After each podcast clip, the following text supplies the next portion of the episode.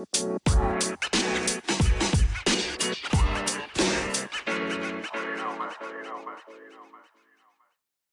gente, eu sou a Isa. Eu sou a Amanda. E eu sou a Duda. E nós somos Star Racing. No episódio de hoje, trazemos como tema a participação feminina no setor de engenharia. E como novidade, temos a presença da engenheira da equipe.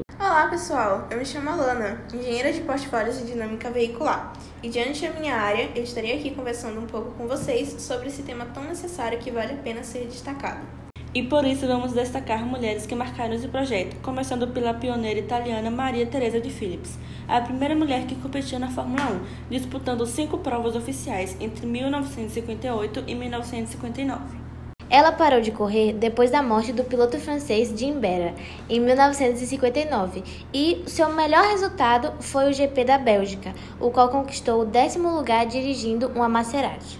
A Leila Lombardi foi uma piloto também italiana que obteve o melhor resultado da Fórmula 1 como mulher. As suas participações ocorreram entre 1974 e 1976, sendo que em 1975, na GP da Espanha, ela conseguiu somar meio ponto, mas a prova foi encerrada por causa de um grave acidente. Infelizmente, ela morreu em 1992 de câncer aos 50 anos.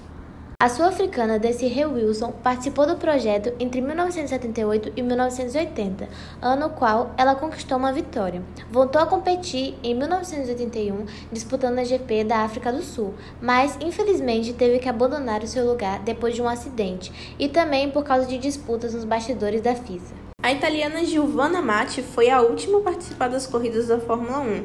Ela esteve presente nos testes da Benetton em 1991 e foi titular decadente da Brabham no início da segunda temporada, mas ela não conseguiu classificação e infelizmente perdeu a vaga para Damon Hill. E essas foram as cinco mulheres mais conhecidas na competição da Fórmula 1, as quais conseguiram competir de fato no projeto.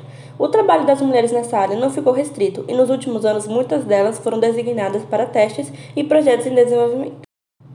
Interessante, não é mesmo, pessoal? Assim chegamos ao fim do penúltimo episódio do podcast da Star Racing e agradecemos a participação da nossa querida Lana e de cada um de vocês que nos acompanharam até aqui.